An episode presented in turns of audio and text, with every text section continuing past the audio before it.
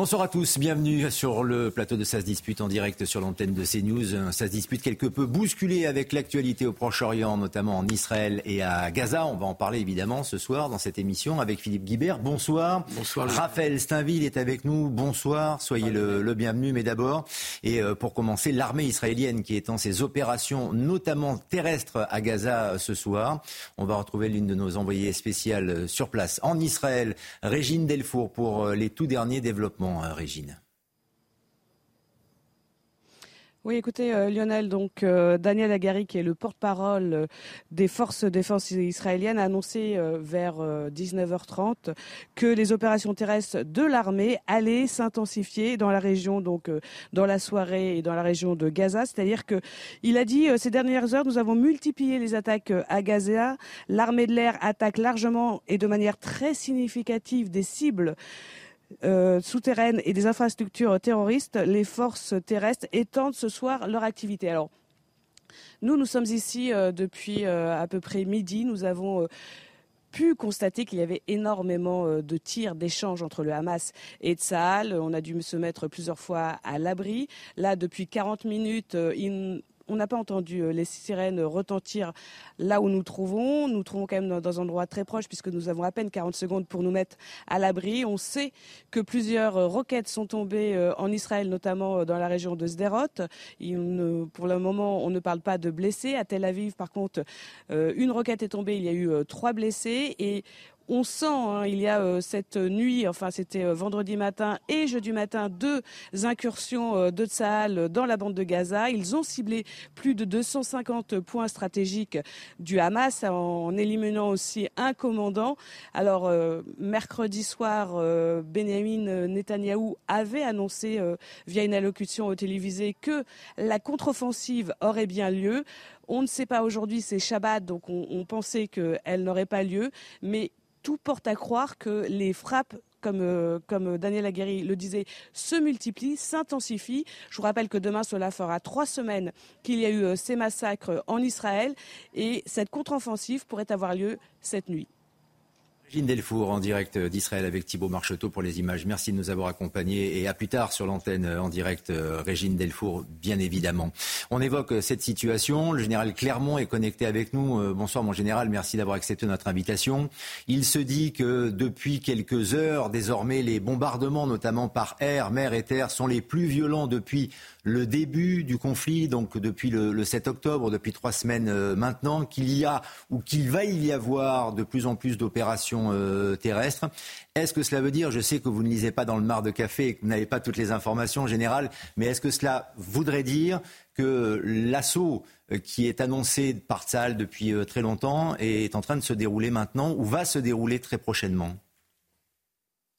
Ce qui est certain, c'est que l'opération a de meilleures chances de réussir si le maximum de capacité euh, euh, militaire euh, du Hamas est détruite par les voies aériennes, par l'artillerie, par les frégates qui sont larges, par les drones et par les chasseurs bombardiers, ça c'est évident. Donc c'est la, stratégie choisie par Israël, c'est une stratégie très proche de celle que les Américains opèrent en général, et les Israéliens sont très proches des Américains du point de vue de doctrine, c'est donc des bombardements aériens le plus précis possible, sachant que là, en phase 2, il y a une force euh, de terrestres, d'à peu près 30 000 combattants, mais surtout des, centaines de points de tir qui sont en surface, de points de tir de roquettes, des roquettes qui continuent à frapper Israël, ça a été dit, donc on peut détruire ces roquettes avec des attaques aériennes. Et il y a également, depuis quelques jours, l'apparition de bombes euh, euh, particulières, qui sont des bombes qui sont fournies par les Américains, qui sont des bombes qui permettent de percer la terre et de descendre et, d'essayer de taper les bunkers et, les souterrains, puisque aussi dans, la, dans, dans, le traitement militaire, il y a ces 500 km de souterrain, dont l'essentiel est dans le nord et dans l'essentiel est dans le nord de Gaza. D'ailleurs, maintenant, on remarque et on le sait, c'est que l'essentiel des forces euh, du Hamas, les postes de commandement, les, les, terroristes, les groupes armés, les miliciens sont, sont dans cette partie nord. Donc c'est là effectivement que, la, que, les attaques sont les plus violentes. Donc c'est essayer de diminuer au maximum les capacités militaires de manière à ce que lorsque l'offensive terrestre sera déclenchée, il y ait le moins de pertes possible pour Tsahal. Et dernier point peut-être, hein, il faut bien comprendre que pour l'instant, il n'y a aucune perte pour Tsahal. Ça fait trois semaines que Tsahal bombarde euh, par les airs, par la terre et par la mer euh, la partie nord de l'enclave euh, du territoire de, Gaza. Zéro perte pratiquement côté israélienne, alors qu'il y a déjà probablement des centaines de morts du, côté du Hamas. Et on a bien compris, Général Clermont, qu'il y a ce, triptyque en fait qui prend en étau euh, très vraisemblablement les forces du Hamas avec des bombardements ou des opérations par air. Ça a été le cas très rapidement, mais également désormais par terre et depuis la mer aussi. Vous avez raison. Les, opérations par air et par mer ont commencé très très tôt. Euh, dès le 7 octobre, il y a eu des bombardements aériens, euh, quelques heures après l'attaque du Hamas sur le sol israélien. Par contre, on a assisté, on savait qu'il y avait des opérations de forces spéciales déjà depuis quelques jours. Donc, ce sont des, commandos très légers qui cherchent les otages, qui cherchent l'entrée des tunnels, qui font du renseignement. Et on a assisté depuis deux jours. En tout cas, c'est la communication de Tsal qui nous l'a montré qu'il y avait des, ce qu'ils appellent des raids d'éclairs euh, constitués de, euh, de, blindés, de véhicules d'infanterie mécanisés, d'engins du génie pour y, tracer des itinéraires.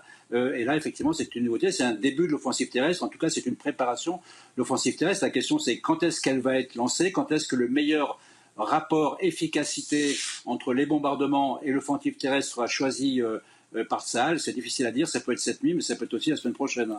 Alors, parce que s'il y a une nouvelle opération terrestre ou de nouvelles opérations terrestres, en tout cas une opération euh, massive, les bombardements devraient cesser pour éviter que les forces terrestres de Tzal ne soient touchées par les bombardements israéliens.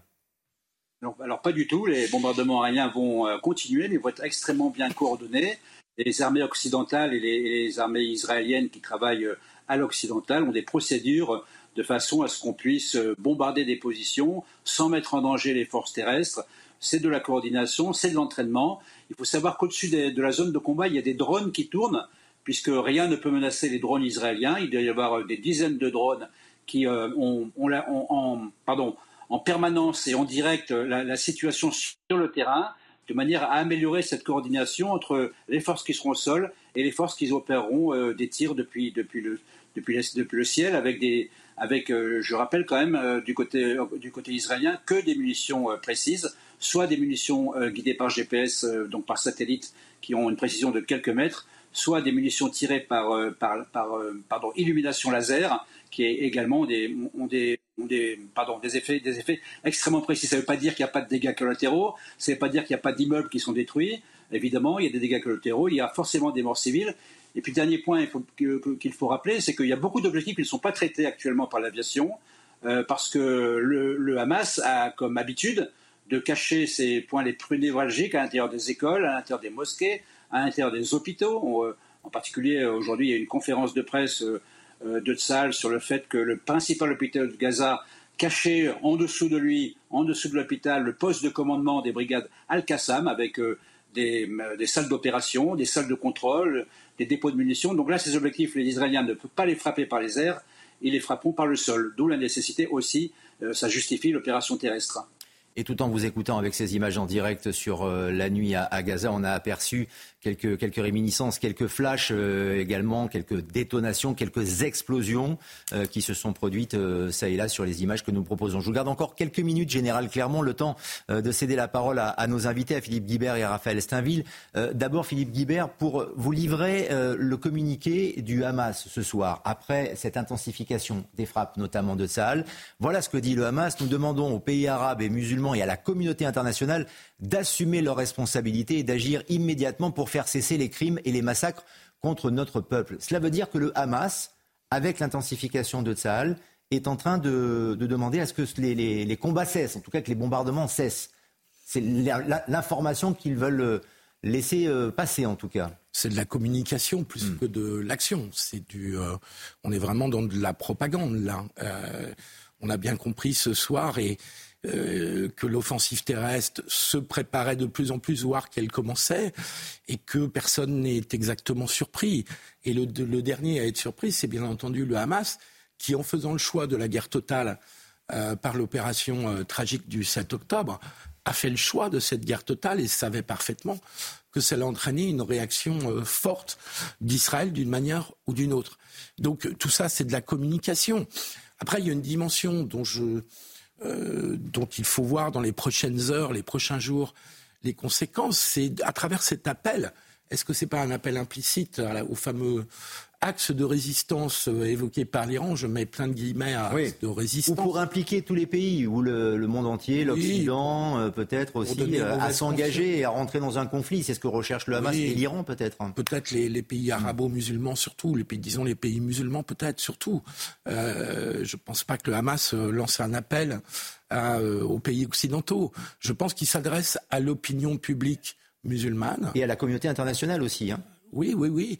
Mais, arabes et musulmans. Oui, c'est pas pour rien. C'est pas pour rien que le Hamas emploie les termes de crime et de massacre. Hmm. Euh, c'est beaucoup moins pour euh, pour espérer un, un cessez-le-feu qui, euh, qui n'adviendra pas maintenant, ça c'est une certitude, que pour essayer de coaliser au maximum tous les pays qui aujourd'hui veulent, pour certains, rayer Israël de la carte, pour d'autres, en tout cas, ont revu singulièrement leur, euh, leur diplomatie à, l'égard d'Israël. C'est ça, je pense, que, qui est en train de se jouer à, à, travers ce communiqué, mais un communiqué qui, d'une certaine manière, a été écrit presque à l'avance. Oui, c'est euh, ça. On pouvait, on pouvait imaginer, avant même que Israël euh, n'intensifie ses frappes, euh, et ces, opérations terrestres que le Hamas allait envoyer ce, genre de communiqué. Hmm.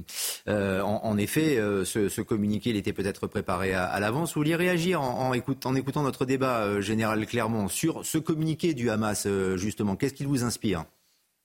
Le, communiqué, sans doute, mais pas directement, rappeler une chose qui est importante du point de vue de rapport de force militaire. les combattants du Hamas sont 20 000, ce sont des Français.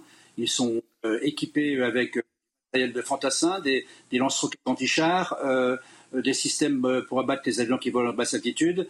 Dans un combat urbain dans lequel l'armée de Salle va s'engager, le rapport de force n'est pas forcément favorable à Salle. La composition de l'armée de Salle est très hétéroclite.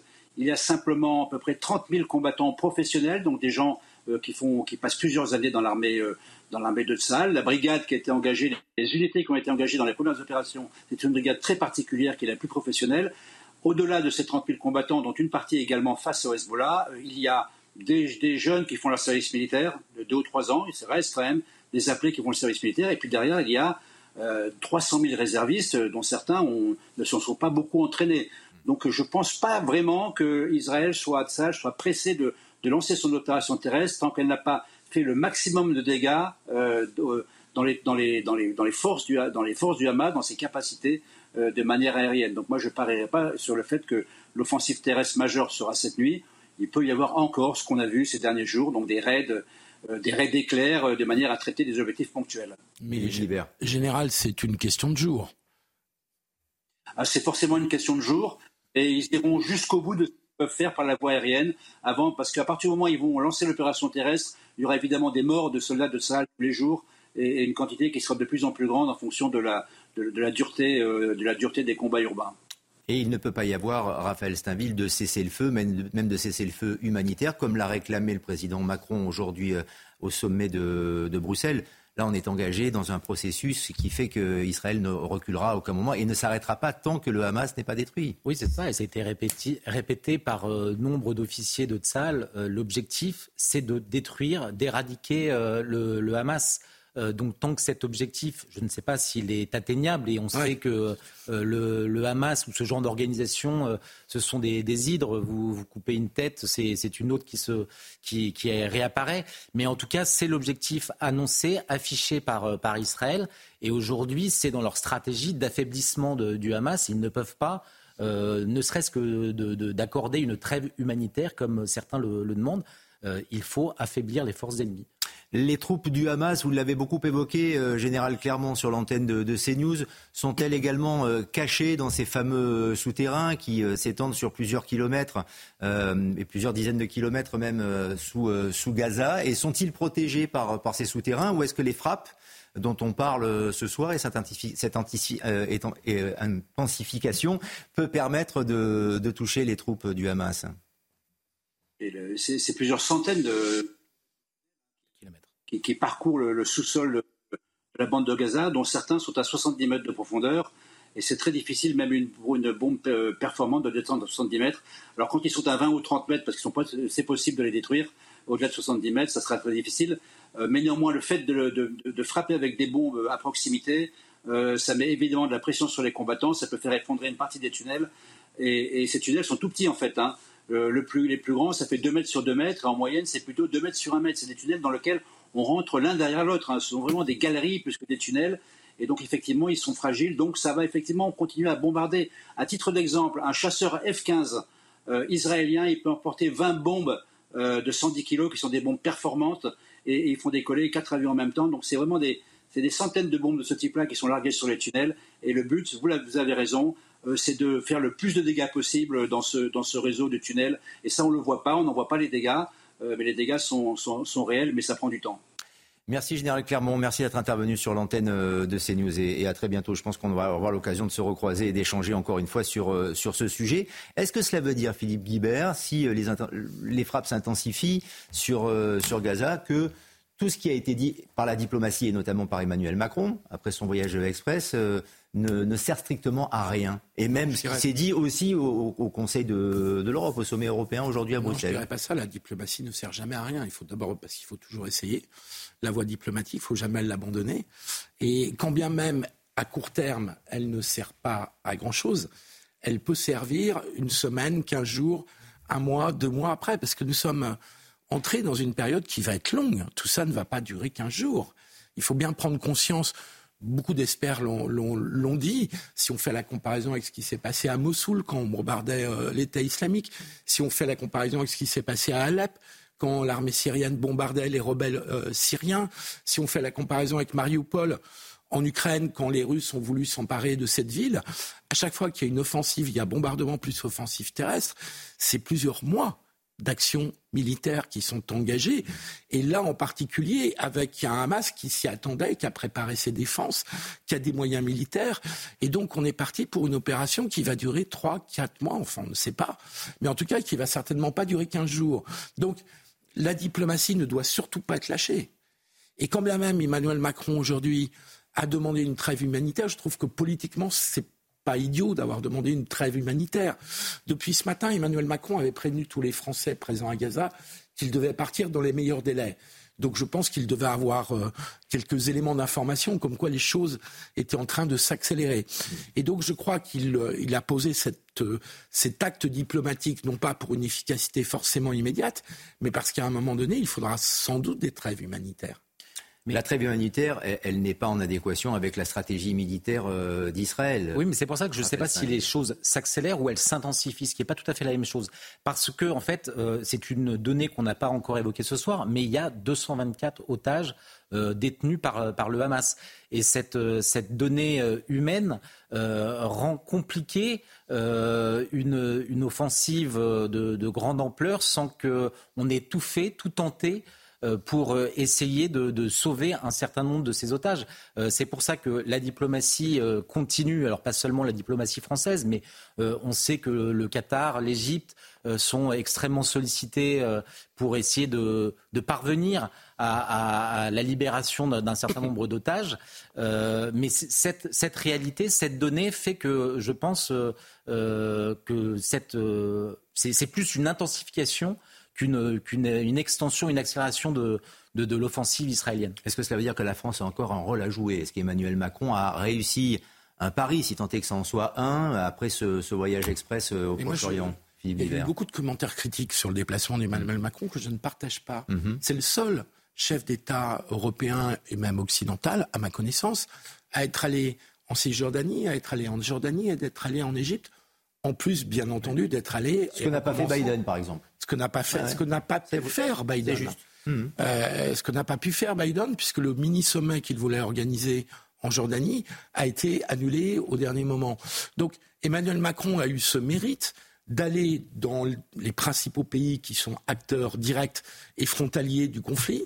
Et, donc, il a pu commencer à nouer un dialogue, euh, quand bien même ce dialogue ne va pas déboucher là dans les heures et les jours qui viennent. Il a euh, au moins posé quelques jalons pour pouvoir être un interlocuteur et peut-être peser euh, par la voie diplomatique dans ce conflit.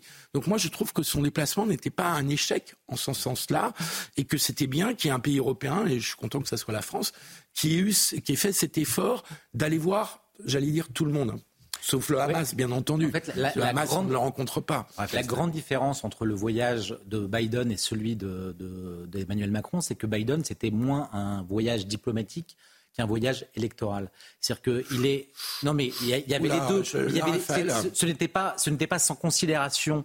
Euh, Emmanuel Macron non plus. Politique euh. interne. Non, mais vous, il ne vous échappera pas il ne vous échappera pas qu'Emmanuel Macron n'est pas engagé dans, une, dans un processus de réélection. Donc, d'une certaine manière, il est plus libre de ce point de vue-là que ne l'est Biden, qui, lui, euh, est à un an de, de, de, sa, des prochaines élections et euh, l'électorat euh, juif américain compte énormément. Habituellement, il vote démocrate majoritairement et il ne peut pas les abandonner. Et c'est une donnée. Non, mais il, faut, il faut la prendre aussi en compte. C'est aussi pour ça, je pense, qu'il n'a pas fait une grande tournée diplomatique comme l'a fait euh, Emmanuel Macron. Ça n'enlève pas du tout le mérite d'Emmanuel Macron. Je pense que c'était bien de pouvoir le faire. Pour autant, euh, quand on, s'intéresse dans le détail à ce que euh, Emmanuel Macron a pu dire lorsqu'il était en Israël et lorsqu'il était dans, les États voisins, on s'aperçoit qu'il y a eu un changement de discours, ou en tout cas euh, des modérations, des modulations. Des modulations. oui, oui, mais on, voit à quel point c'est compliqué parce que je pense que pour le coup, Emmanuel Macron a une situation intérieure qui, n'est pas, pas électorale, mais qui est une donnée très compliquée en France, que n'a pas Biden, et qui explique qu'il est dans cette espèce d'entre-deux parfois euh, compliqué à lire.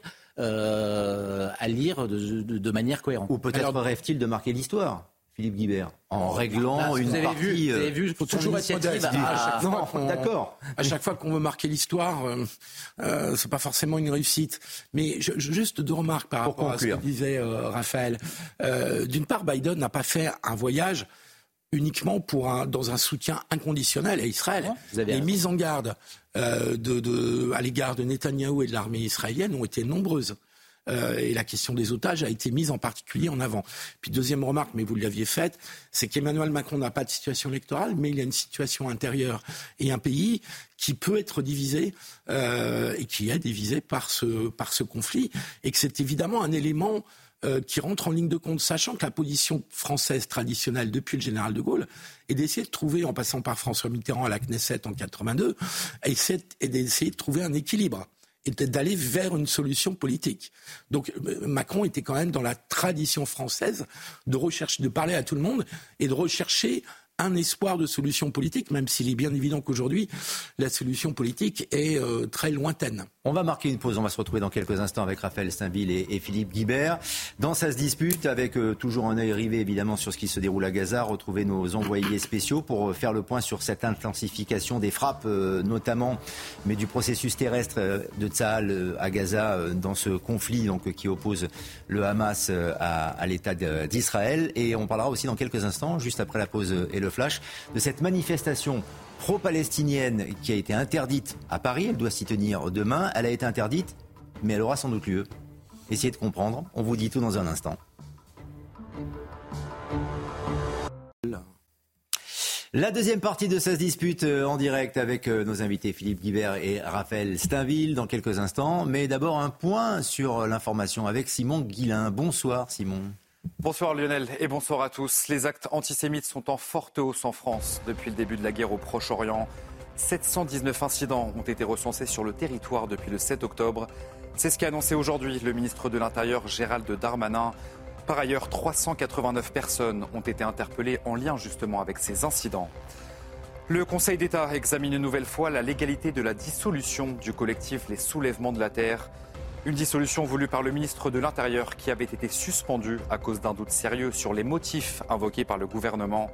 Le Conseil d'État devrait rendre sa décision dans un délai de deux à trois semaines. Accusés d'être impliqués dans l'assassinat de Samuel Paty, huit personnes majeures seront jugées fin 2024 devant la Cour d'assises spéciale de Paris. Le procès se tiendra du 12 novembre au 20 décembre donc de l'année prochaine. Six mineurs également mis en cause seront jugés devant le tribunal pour enfants le mois prochain.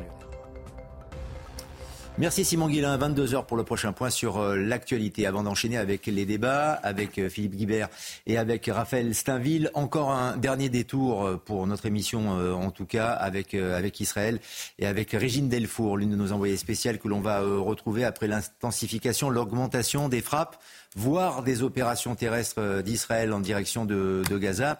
Les tout derniers développements et les toutes dernières informations avec vous, Régine. Oui, alors euh, Lionel, euh, c'est vers 19h30 hein, que Daniel Agari, le porte-parole des forces de défense israéliennes, a annoncé donc que les opérations terrestres de l'armée israélienne allaient se poursuivre dans la soirée. Depuis environ une petite heure, nous n'avons pas eu d'alerte significative. On entend, puisque vous savez qu'il y a le dôme de fer, on entend les interceptions euh, des roquettes. Certaines, donc toute la journée, il y a eu énormément d'échanges de, tirs entre Tsahal et le Hamas. Plusieurs roquettes sont tombées dans en Israël, notamment dans le centre euh, à Tel Aviv, où il y a eu euh, quelques blessés. On parle de trois blessés. Il y en a eu aussi euh, à Sderot, dans le sud. Là, pour le moment, on n'a pas eu d'alerte puisqu'en fait j'ai mon téléphone dans la main, euh, Lionel, puisque euh, c'est ce qui nous permet euh, d'avoir une sonnerie et de pouvoir nous mettre à l'abri, puisque ici nous n'avons que 40 secondes pour nous mettre à l'abri. Pour le moment, ça ne sonne pas. il y a énormément de militaires, mais aussi de policiers qui sont ici, là où nous nous trouvons avec Thibault Marcheteau, puisque nous sommes quand même très près de la bande de Gaza. Alors, selon certains médias palestiniens, les tanks seraient en ce moment, les tanks israéliens serait en ce moment dans la bande de Gaza, mais pour le moment, ce n'est pas confirmé. Tout ce que je peux vous dire, euh, euh, Lionel, c'est qu'on entend encore de nombreux tirs. Et on a vu très nettement derrière vous, euh, Régine, donc aller à l'abri, mais tout au fond, sur nos images en direct, nous avons vu effectivement des, déflagrations, des explosions transpercer la, nuit de Gaza. On les voit encore. Hein. Ce sont des images en direct que nous proposons. Et euh, c'est très bien d'avoir ce téléphone et d'avoir cette alerte, ce procédé. Je le trouve euh, magnifique pour la sécurité des envoyés spéciaux. Merci Régine Delfour et merci à Thibault Marcheteau en direct euh, d'Israël qui font un travail formidable pour nous informer et nous tenir au, courant de tout ce qu'il se passe depuis, le 7 octobre en, Israël, évidemment. Alors, il y a la répercussion ou le déplacement de ce conflit sur le sol français, notamment avec de nombreuses polémiques et notamment cette manifestation pro-palestinienne prévue demain à Paris qui a été interdite par euh, le préfet euh, Laurent Nunez. Deux motifs ont été avancés. Lesquels? On va vous répondre dans un instant. Qui organise? Réponse également avec euh, Augustin Donadieu et Michael Dos Santos. Premier motif avancé par la préfecture de police, une manifestation dans les rues de la capitale en lieu et place d'un rassemblement. Second motif, le plus problématique, les propos négationnistes, antisémites et pro-Hamas tenus par le passé par les organisateurs qui sont également à l'origine de la manifestation de demain, selon le préfet de police de Paris. On y retrouve le Front français de la libération de la Palestine, la coordination des appels pour une paix juste au Proche-Orient Euro-Palestine et le nouveau parti anticapitaliste. On a entendu aussi des slogans dans ces manifestations euh, qui n'étaient pas très pacifistes. Oui, il peut y avoir des troubles à l'ordre public, étant donné que euh, c'est plus difficile de protéger et des manifestants et aussi des, des citoyens des manifestants radicaux dès lors qu'une manifestation est déambule dans les rues de, Paris. Pour d'autres, rien ne justifie une telle interdiction, ni le mot d'ordre lancé par les organisateurs, ni des débordements hypothétiques. il faut véritablement que ce soit des raisons euh, documentées, des raisons circonstanciées, et on ne peut absolument pas être euh, uniquement dans un risque qui serait complètement hypothétique. Les expressions individuelles qui peut parfois y avoir dans le cadre de manifestations ne saurait en fait emporter une interdiction de manifester pour la collectivité. La semaine dernière, la manifestation parisienne avait été interdite avant d'être autorisée par le Conseil d'État. Dix personnes avaient été interpellées, notamment pour propos antisémites et tags sur la statue de la République. Manifestation donc euh, interdite mais prévue à Châtelet, à Paris demain à 14h30. Euh, il est très probable que cette manifestation se tienne comme les, précédentes. Alors pourquoi l'interdire, Raphaël Steinville, si euh, normalement, malgré tout, les, manifestants se rassembleront bah, C'est une bonne question.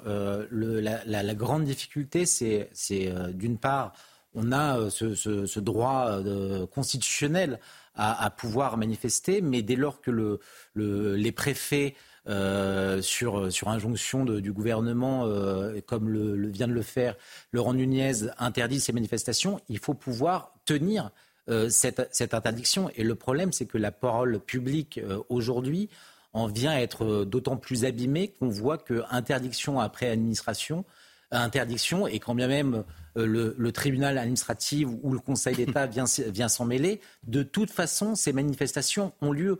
Donc c'est la c'est la parole publique, c'est en fait c'est le, le, le, ministère de la parole, comme si, euh, euh, à défaut de pouvoir faire quelque chose, on essaye d'être dans le symbole, de condamner euh, des, des, propos souvent inqualifiables et anticipant des, des, heures qui, qui, qui, ont souvent lieu dans ce genre de manifestation. Mais c'est vrai que je trouve que pour le pouvoir, pour le ministère de l'Intérieur, quand bien même il fait plein de choses relativement bien dans cette, hmm. dans cette période, il y a quelque chose de la, de la dégradation de la, de la puissance publique qui, euh, qui, qui s'opère dans, dans, ces manifestations qui de toute façon ont lieu. Philippe Guibert, tout ce que vient de dire Raphaël Steinville est vrai, et le gouvernement, euh, le préfet évidemment, mais le ministre de l'Intérieur a conscience de tout ça. Malgré tout, ils interdisent la manifestation parce qu'ils quoi, ils ouvrent le, parapluie. je euh crois que c'est un acte politique plus qu'un acte administratif. Voilà. Au risque d'être humilié encore une fois, que son autorité en se disant de toute façon, on aura, s'il se passe quelque chose, euh, au moins on l'aura dit. Et donc je pense que c'est, pardon, de la communication politique plus qu'un acte administratif. On est toujours en attente du référé, donc on va voir euh, la délibération du référé qui devra arriver d'ici demain matin. Euh, et comme vous l'avez dit, même quand bien même elle sera interdite, cette manifestation risque de se tenir même si c'est avec quand même des effectifs moins importants. Donc je, crois qu'on est dans la, dans la politique plus que dans la gestion de l'ordre public. Et puis, il n'y a pas de casseur, Philippe Guibert, dans ce genre de manifestation. Les slogans, on va, en parler dans quelques instants, mais les violences que l'on avait vues sur les manifestations, notamment autour de la réforme des retraites, n'ont pas lieu sur ce genre de manifestation. Non, mais c'est pas du tout les mêmes personnes qui manifestent. Hmm. Euh, oui. Qu'est-ce que sont ces manifestations, pour le dire euh, crûment? C'est un mélange d'islamisme et de gauchisme. Euh, ceux qui cherchaient euh, l'islamo-gauchisme, on peut leur indiquer euh, la place de la République, hélas, comme lieu de recherche.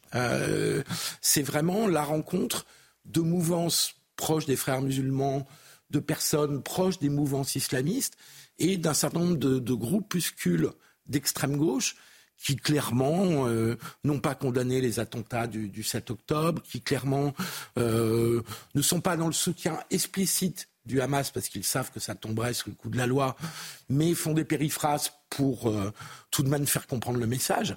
Donc on est dans la rencontre entre des islamistes et des gauchistes. Pour l'instant, il n'y a pas eu de trouble à l'ordre public.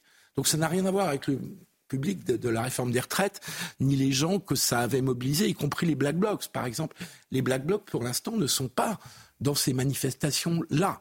Euh, il est bien évident que, l'État aurait plutôt intérêt, me semble-t-il, à constater que ces manifestations dérapent plutôt que de façon préventive faire de la communication politique en disant ces manifestations c'est pas bien.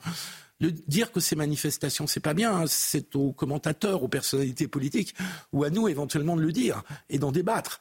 Mais je pense qu'il faut quand même faire attention de ne pas trop jouer avec le droit de manifester, parce qu'à force de l'abîmer, même s'il peut y avoir des bonnes raisons, à force de l'abîmer, on va finir par vraiment l'abîmer et par rendre plus difficile l'exercice du droit de manifestation. Mais ce qui est peut-être gênant, alors euh, sans, sans, anticiper sur ce que fera et la décision que prendra le tribunal administratif, mais si jamais, euh, comme la semaine dernière, il devait euh, finalement donner raison aux organisateurs et, et, autoriser cette manifestation, il y a quelque chose qui est dérangeant parce que euh, euh, est-ce que euh, un tribunal administratif est mieux à même de juger si une manifestation est à même de déraper, de C'est le créer des, de notre état de droit. Non mais attendez, non mais je vais, je vais jusqu'au bout. Lorsque le préfet prend cette décision d'interdire, c'est sur la base d'éléments assez factuels, documentés, c'est sur la base de remonter des renseignements, et c'est là où il y a quand même quelque chose qui est qui, doit en tout cas interroger, c'est notre état de droit, vous venez de le dire,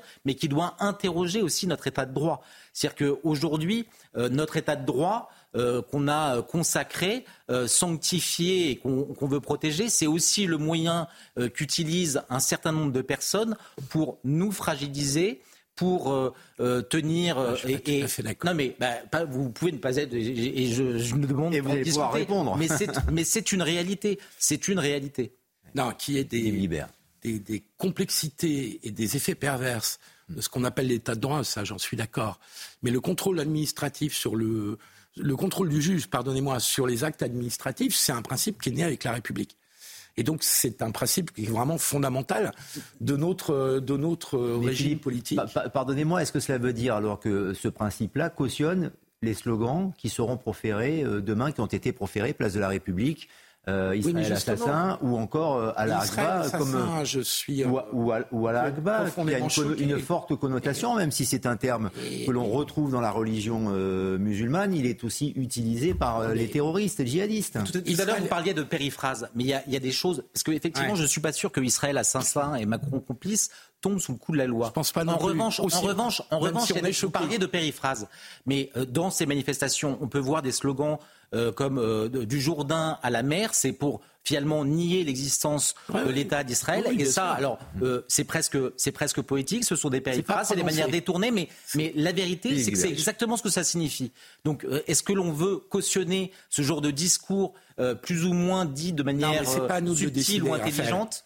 Raphaël, c'est pas à nous de le décider. Le droit de manifester, Asraël Assassin. Non mais je, l'ai dit aussi. Je, euh, Al-Akbar, ce sont des slogans qui peuvent nous choquer dans le contexte d'une manifestation. Non, puis dans le contexte au, Proche-Orient aussi. Évidemment, dans le conflit. aussi le contexte sur le, Donc tout ça peut être, bien sûr, bien sûr, peut être et doit être, et c'est ce qu'on fait, critiqué. Mais hmm. euh, attention, on ne joue pas avec les grandes libertés publiques. Ce n'est pas que cette manifestation-là qui est en cause c'est le droit de manifester de manière générale.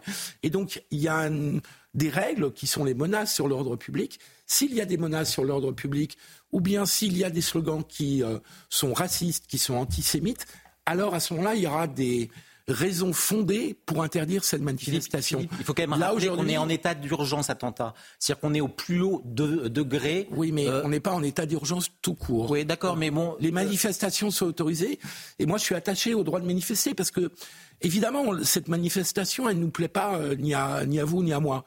Euh, et les slogans qui y sont entendus ne nous plaisent pas du tout. Mais simplement, on ne peut pas accorder le droit de manifester uniquement aux gens avec qui on est plus ou moins d'accord. C'est un principe le problème, Philippe, c'est que cette manifestation semble, en, tout cas vu de, l'extérieur, ne plus être une manifestation pour l'État palestinien, mais ah plus une manifestation religieuse. Euh, politico, politico-religieuse autour du, conflit et, du, conflit religieux qui, est en train de, se sceller euh, là-bas. Ça reflète une évolution d'ailleurs dans notre pays, mais aussi ailleurs, que la cause des Palestiniennes n'est plus défendue comme une cause politique. Euh, avec la, la, vieille revendication d'un État palestinien et d'une sécurité pour l'État d'Israël, mais comme une cause de nature euh, politico-religieuse, effectivement. D'ailleurs, le Hamas a réislamisé la, la, cause palestinienne. Absolument, et c'est bien ça le problème. Mais oui, là, on n'est plus du tout dans la défense de l'État palestinien, on est plus dans euh, la négation, la religiosité, de, la, volonté de, retirer le chef du Hamas a parlé d'un djihad mondial, donc euh, il faut peut-être arrêter de. on est plus seulement sur la cause palestinienne. Hein. Et cela se répercute sur le sol français, voire en Europe. Conseil sommet européen à Bruxelles aujourd'hui, et le président Emmanuel Macron s'est exprimé justement sur cette manifestation qui a été interdite, mais qui pourrait avoir lieu malgré tout demain à Paris.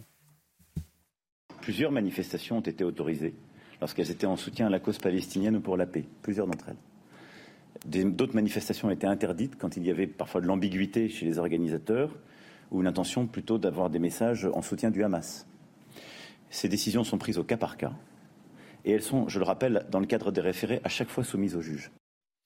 Ce qui est certain, c'est que ça divise le pays. Cette manifestation divise parce qu'il y a un contexte, un conflit, en effet, Raphaël Steinville. Mais euh, le débat que nous avons euh, partage, clive euh, totalement la France. Hein. Juste une petite remarque. Euh, Emmanuel Macron explique que ces interdictions de manifestation ont été prises au cas par cas.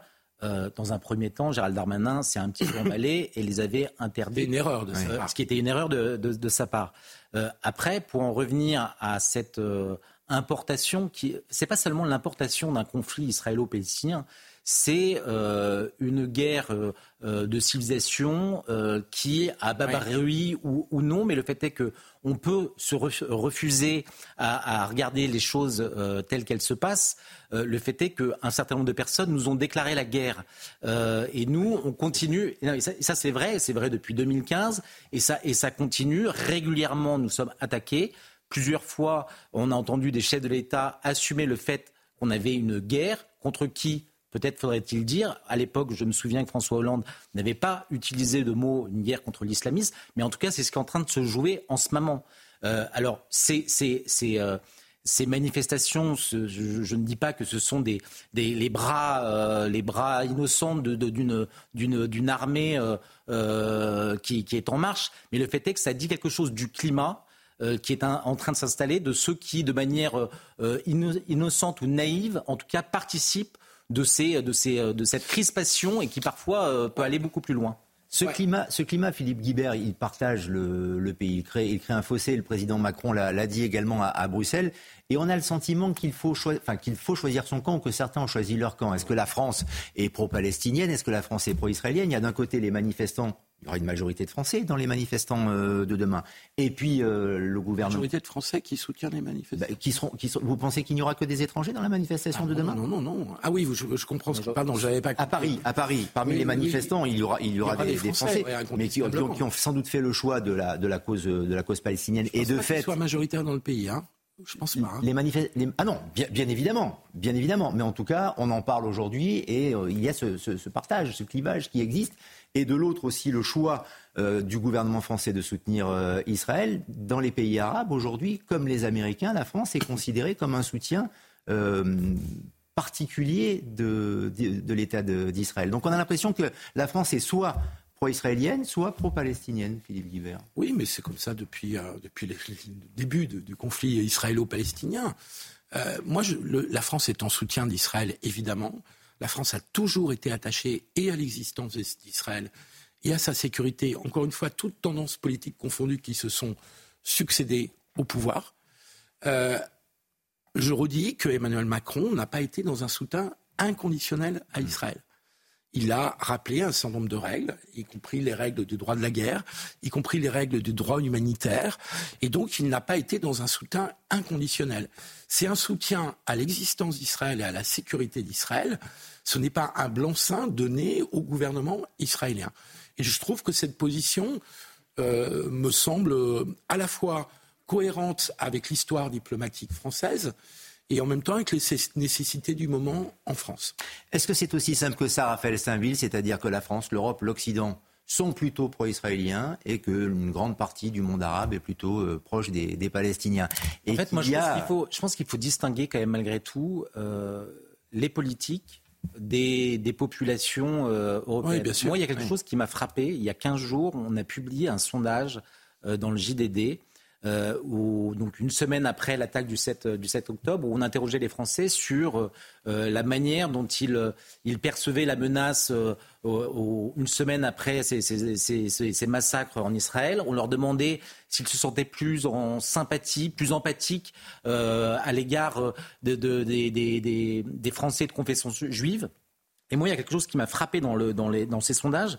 à la question, éprouvez-vous plus euh, ou moins de sympathie pour les Français de confession juive. Et 21% qui disaient que depuis ces attentats, ces, massacres, euh, ils, étaient, euh, ils éprouvaient plus de sympathie. Il y avait 5% qui éprouvaient moins de sympathie. Il y a 74% des Français qui n'éprouvent ni plus ni moins. Moi, j'y voyais, voyais, voyais une sorte d'indifférence comme s'il y avait une judéo-indifférence ou une palestino-indifférence à, ces questions-là. Mais euh, c'est-à-dire qu'aujourd'hui, on en parle parce qu'il y a ces manifestations, il y a cette irruption dans le paysage politique, et il y a le poids des banlieues qui fait qu'on s'y intéresse. Avec, euh, mais, mais la vérité, c'est que la question de l'antisémitisme tel qu'il se, il se développe, tel qu'il explose depuis quelques jours, les Français, pour beaucoup, malheureusement, ils s'en tamponnent. Plus de 700, on l'a vu, euh, les chiffres, plus de 700 en trois semaines, ce qui est, énorme. J'interpréterai pas vos résultats de, de la, exactement de la même manière. Parce que toutes les études montrent, par exemple, un recul, ils existent toujours, mais un recul des préjugés antisémites dans notre pays, au global de la population. Donc, je ne crois pas que ça soit une, une, une indifférence. Je pense que les Français ont du mal à entrer dans ce conflit entre Israël euh, et, le Hamas. Je pense qu'une majorité de Français ne se sent pas directement concernés, mais je pense que l'inquiétude des Français est réelle par ailleurs. Je, je ne déduirai pas. Elle réelle. L'inquiétude, elle est réelle. Je ne déduirai pas de vos chiffres qu'ils sont indifférents au sort des Français juifs. Je ne crois vraiment pas. On va terminer là-dessus, euh, en effet, et on suivra cette actualité de près avec notamment cette euh, manifestation interdite qui pourrait avoir lieu demain à Paris. On suit également ce qu'il se passe euh, en Israël, notamment avec ces images d'Israël, les images en direct de, Gaza, avec l'intensification notamment des bombardements et sans doute de nouvelles opérations terrestres également de la part de Tsahal sur le sol de Gaza. On en parlera avec Olivier de dans quelques instants dans Soir Info. Merci de nous avoir accompagnés. Merci Philippe Guibert. Merci Raphaël. Saint-Ville. Et on se retrouve euh, dans quelques instants euh, avec Olivier pour la suite de l'actualité.